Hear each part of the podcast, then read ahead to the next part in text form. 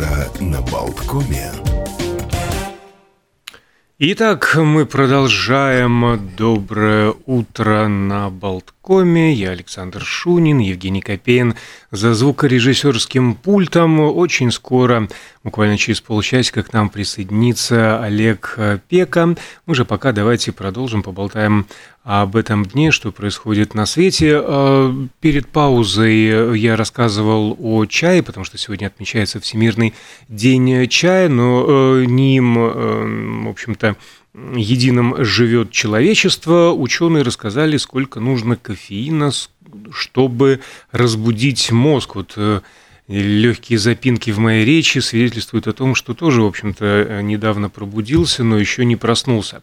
Как тут говорят, э, поднять подняли, разбудить забыли. Так вот, э, известно, что большинство нас, э, просыпаясь по утрам, первым делом отправляется на кухню, сделать себе чашку кофе, постараться поскорее настроиться на рабочую волну. Ученые провели определенные Э, исследований, результаты, опубликованные в результате Psychology and Behavior, то есть психология и поведение. И в общем-то, вывод простой. Определенное рациональное зерно в этом ежедневном ритуале есть. Кофеин э, является одним из наиболее широко употребляемых э, пищевых добавок, и напитки с ним ну, естественно, в первую очередь кофе и тот же самый а, чай широко потребляются для стимуляции внимания и возбуждения, уменьшения сонливости и повышения бдительности. Так вот, в эксперименте участвовали мужчины без вредных привычек из Университета Юго-Восточной Азии, и специалисты, стоящие за этим исследованием, стремились выяснить, может ли низкая доля кофеина в качестве утреннего напитка для пробуждения повлиять на активность мозговых волн и когнитивные функции. Да, оказалось, может, э, достаточно буквально чашки эспрессо, около 50 мл, или кружки довольно крепкого чая, чтобы через полчаса наблюдалось снижение э, активности альфа-волн, э, то есть это мозговая активность, связанная с сонливостью. Ну и замечено улучшение рабочей памяти и когнитивных функций. Однако на всякий случай а, ученые э, предупреждают, что не стоит злоупотреблять кофе и крепким чаем людям, имеющим сердечно-сосудистые заболевания, чтобы не перегрузить организм. Ну еще раз отмечу, что прием кофе дает не мгновенный эффект, а отложенный где-то через полчаса можно почувствовать изменения.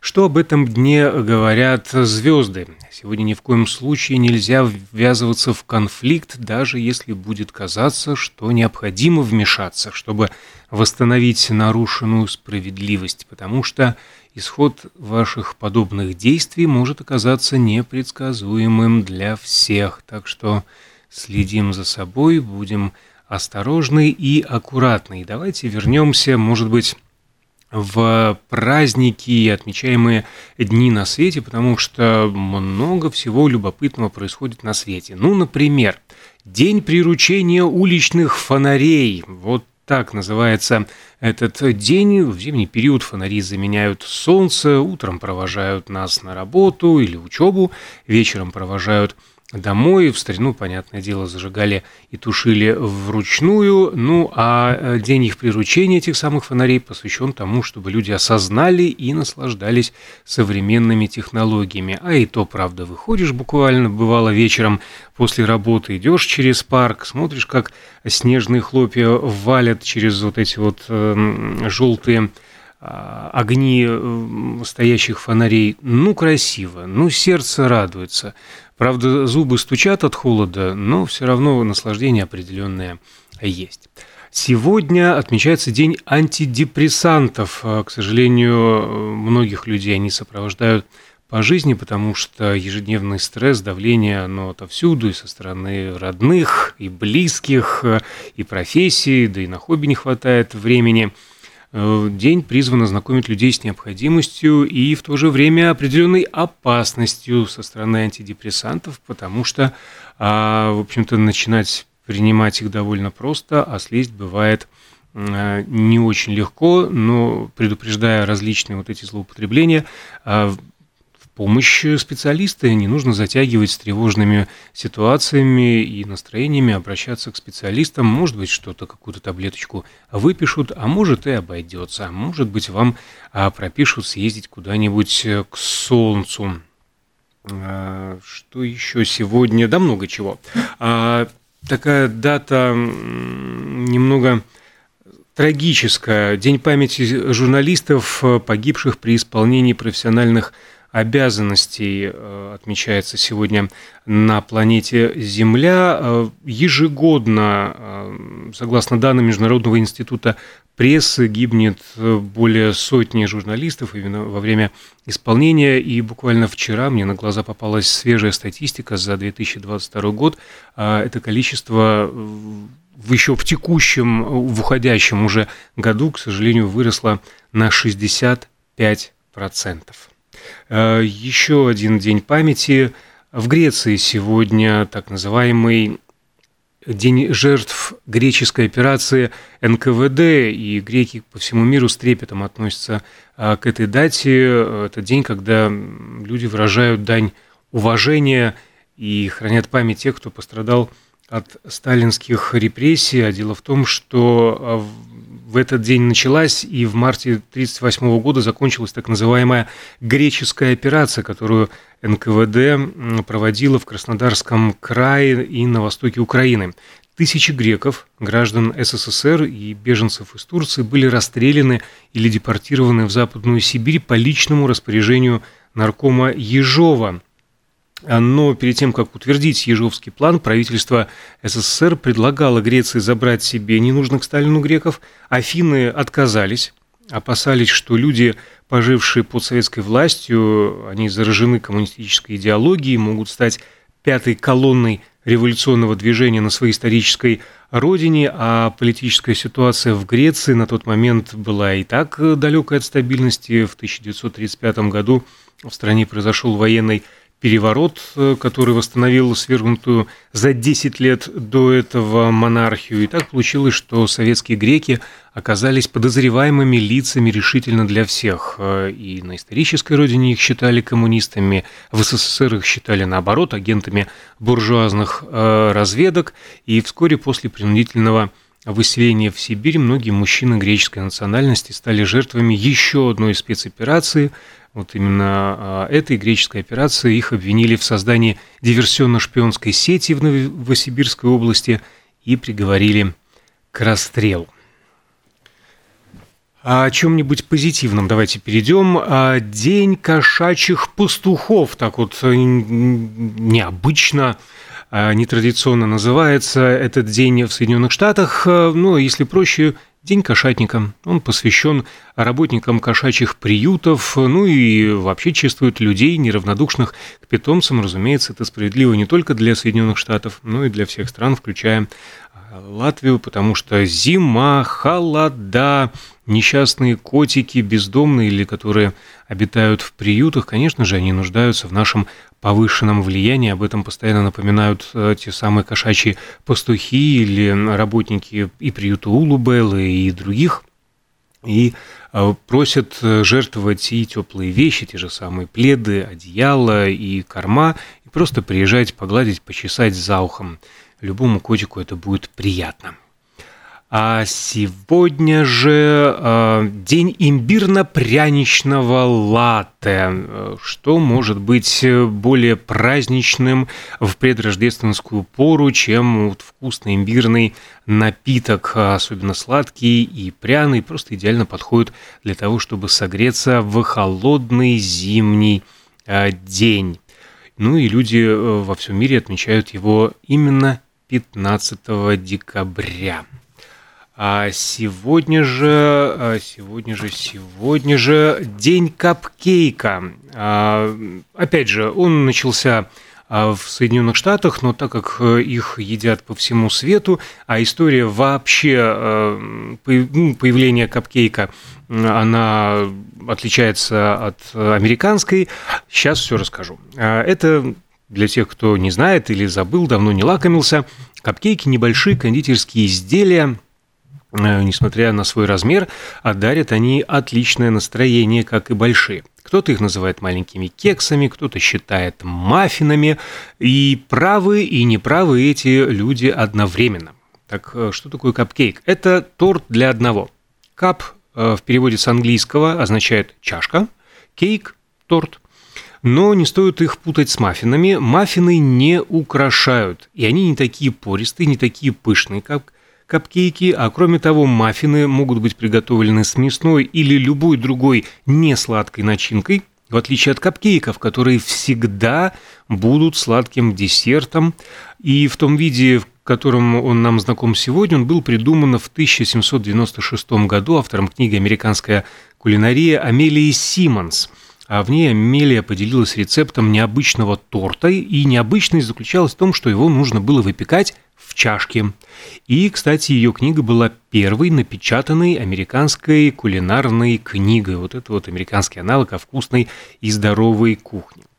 Но это был рецепт современного капкейка, а история куда более интересна, чем кажется на первый взгляд. Дело в том, что родом этот небольшой тортик не из Америки, а из Великобритании – и запекали тесто маленькими порциями, клали в него разнообразную начинку от сладкой помадки до обжаренного лука, и были такие капкейки очень популярны среди крестьян. Они их брали с собой в поле для быстрого и сытного перекуса. Чуть позже а некоторые британцы, ну, впрочем, как и жители других стран, переехали в Америку, забрали туда вещи и воспоминания, и многие традиции своих народов, включая различные кулинарные рецепты, среди которых, в общем-то, был и э, капкейк. Ну и есть, конечно же, шуточное мнение, что капкейки придумали дантисты и диетологи с пользой для своих клиентов. Э, таким тортиком и зубам не навредите, и фигуры, разумеется, если обойтись одним. Ну хорошо, двумя, но не больше трех. Сегодня э, еще один важный день в Соединенных Штатах. Э, ну, так вот, получается, что каждый день мы многожды упоминаем эту страну. А сегодня там отмечается Биль о правах. Так называется День Билля о правах. Эм, ратификация первых десяти поправок Конституции США произошла в этот день. А в 1787 году Конституция была ратифицирована всеми штатами Конфедерации при условии того, что спорные положения будут изменены или дополнены. И так появились 12 поправок, из которых 10 были одобрены а, всеми на тот момент э, входящими в Содружество штатами. А поправки содержат положение об основных правах и свободах человека и гражданина, а также разграничение компетенции федеральной власти и правительства штатов. А это важно, потому что, как известно, Соединенные Штаты, по сути, это федерация, и недаром они называются states, то есть государство. По сути, каждый штат – это э, своя маленькая страна э, со своими сводами законов, какие-то там, там имеет верховенство федеральные, какие-то нет. В общем, очень сложная система. Э, но каким бы ни был крутым и важным Биль о правах, его истоки прослеживаются еще со времен Великой Хартии Вольностей, которая была принята в Великобритании в 1215 году, а в свою очередь э, американский биль о правах был использован при разработке Всеобщей декларации прав человека, которую он приняла 10 декабря 1948 года. Ну и для разработки аналогичных документов, которые действуют во многих странах мира. Какие же основные э, права э, там и свободы описываются? Свобода слова, свобода религии, свобода прессы, свобода собраний, право на подачу петиции, а, запрет на установление официальной государственной религии, запрет на произвольные обыски и аресты, право хранить и носить оружие, запрещено размещать солдат в частных домах без согласия владельца – права обвиняемого в уголовном преступлении, в том числе право на суд присяжных, право на надлежащее судебное разбирательство, право не свидетельствовать против себя, гарантия частной собственности. Запрет чрезмерных залогов и штрафов, жестоких и необычных наказаний. А перечисление прав Конституции не должно трактоваться как умаление остальных прав, ну и так далее – и тому подобное. Действительно, очень важный документ для современного демократического общества. Что еще сегодня происходит на свете? Дайте мне буквально э, секунду, надо выбрать, потому что происходит, конечно же, очень много чего. Например, ночь валяния под лавкой. Ну, мы уже с Олегом не единожды вспоминали семейную пару, которая гораздо выдумывает различные э, дурацкие или смешные э, поводы отметить. Ну, вот ночь валяния под лавкой. Почему действительно не закатиться? Но нужно учитывать погодные условия все-таки и не валяться а, слишком долго на снегу, потому что это, разумеется, вредно для здоровья. А, на острове Олдерни сегодня отмечается День возвращения домой. Это событие праздный день, когда во время Второй мировой войны а, с территории острова ушли нацистские оккупанты. День замечательно называющийся «Носите жемчуг». Вот действительно, почему бы и нет?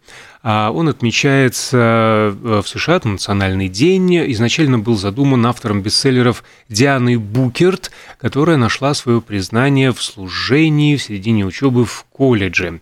И э, буквальные жемчужины не нужны для празднования дня. Можно, конечно же, а, надеть какую-то жемчужную нитку, а можно в переносном смысле насладиться жемчужинами кинематографа, жемчужинами литературы, жемчужинами а, мыслей в конце концов. А в Нидерландах сегодня День королевства. Это памятная дата, связанная с подписанием статуса королевства в 1954 году и распространяется на колониальные территории, то есть Аруба, Вюрасао и Синт-Мартен. Вот все названия, конечно же, их так хорошо и приятно произносить каждое снежное утро. Примерно, кстати, сегодня а в данный момент показывает у меня градусник в студии минус 13 и ожидается значительный снегопад. Одевайтесь, пожалуйста, по погоде. Ну и что, и что, что еще, что еще можно а, упомянуть? Просто не хочется переходить к различным а, датам. Я хотел дождаться а, все-таки Олега, но, видимо, придется позабавить вас различными событиями, которые произошли в этот день. И давайте отметим э, вековой э, день рождения сегодня 100 лет исполняется диджею американскому Алану Фриду, члену Зала славы рок-н-ролла. Именно он в 1952 году ввел в оборот слово рок-н-ролл. Он работал на кливлендской радиостанции WJW, когда владелец магазина грамм-пластинок попросил его посетить свое заведение и посмотреть, каким успехом у белых подростков пользуются записи негритянских музыкантов в стиле ритм-блюз и блюз. А Алан Фрид начал активно пропагандировать новую музыку сначала у себя на станции, затем он переехал в Нью-Йорк, и там не только работал уже диджеем, но и организовывал рок-н-ролльные концерты, стал фигурой национального масштаба, но погорел на финансовых махинациях. Его карьера разлетелась буквально в дребезги в 1960 году. А еще одна круглая дата, круглый юбилей, 190 лет со дня рождения э, Густава Эйфеля, двойное имя, он Александр Густав Эйфель, французский архитектор, инженер-строитель, срезался в свое время на вступительных экзаменах в главное высшее учебное заведение страны по подготовке инженерных кадров политехническую школу в Париже и тогда направил свои стопы в столичную Парижскую центральную школу искусств и ремесел, о чем никогда не жалел. А здесь была не так эм, важна основательная теоретическая подготовка, зато не сковывались инициативы и фантазия студентов. Он э, начал потом, а, окончив эту школу, рядовым инженером фирмы, которая возводила мосты, но уже три года спустя стал ее компаньоном, а вскоре основал и собственное а, бюро. Поначалу устроил у себя на родине и за ее пределами мосты через реки, ущелья, где условия не позволяли использовать сваи. А, он применял башни, пилоны и воздушные решетчатые арки. Ну и в конце века фирма Эйфеля победила в конкурсе на возведение Троицкого моста в Петербурге – А, среди прочих реализованных проектов Эйфеля универсальный, универсальный магазин Бон Марше в Париже со стеклянными куполами, а, которые стали образцы для подражания. Стальной корпус, э, каркас э, статуи свободы, которую Франция подарила Америке. Плавающий так называемый купол обсерватории в Ницце. Он проектировал шлюзы, ну, он участвовал в команде проектировщиков шлюзов Панамского а, канала, ну и, конечно, вершиной э, творчества, самое знаменитое его творение – 300-метровая башня, которая была воздвигнута временно, отметим, для Всемирной выставки в Париже к столетию Великой Французской революции. Но, однако, э, нашему латвийскому сердцу э, его имя и работа тоже близка, потому что, согласно одной из легенд, Эйфелю принадлежит идея разводного моста, существующего по сей день в Лепые, между прочим. Так что а, Гюстав Эйфель успел отметиться и в Латвии. А что сегодня, кого еще отметим? Еще один яркий герой в истории Жиль де Ре или Рец.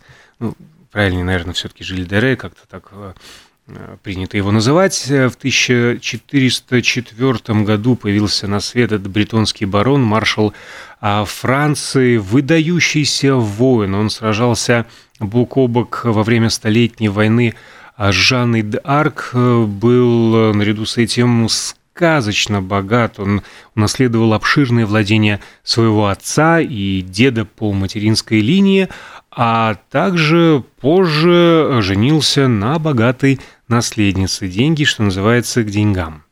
И роскошью своего двора затмевал даже короля – за что, видимо, позже и поплатился. А еще он покровительствовал искусством. Но а, в историю барон э, попал не по этим причинам. Он э, увлекался алхимией, якобы сатанизмом, э, вошел, тоже ну, стал известным в истории как знаменитейший преступник. Его арестовали в сентябре 1440 года. Сначала он предстал перед церковным, затем перед гражданским судом. Его обвиняли в похищении, пытках и убийстве более 140 детей. Сначала он отказался отвечать на обвинения, а, но под угрозой отлучения от церкви признал полномочия суда, а, суда, но заявил о своей невиновности. А церковный суд признал его еретиком, а гражданский приговорил к смерти за многочисленные убийства. А, признание вины было вырвано угрозами пыток, ну и, а, в общем-то, его умертвили. И его история стала основой легенды о синей бороде. А наступила пора мне снова прерваться, рекламная новостная пауза, а, затем я вернусь в эфир и, конечно же, очень жду, что присоединится к нам и Олег Пека.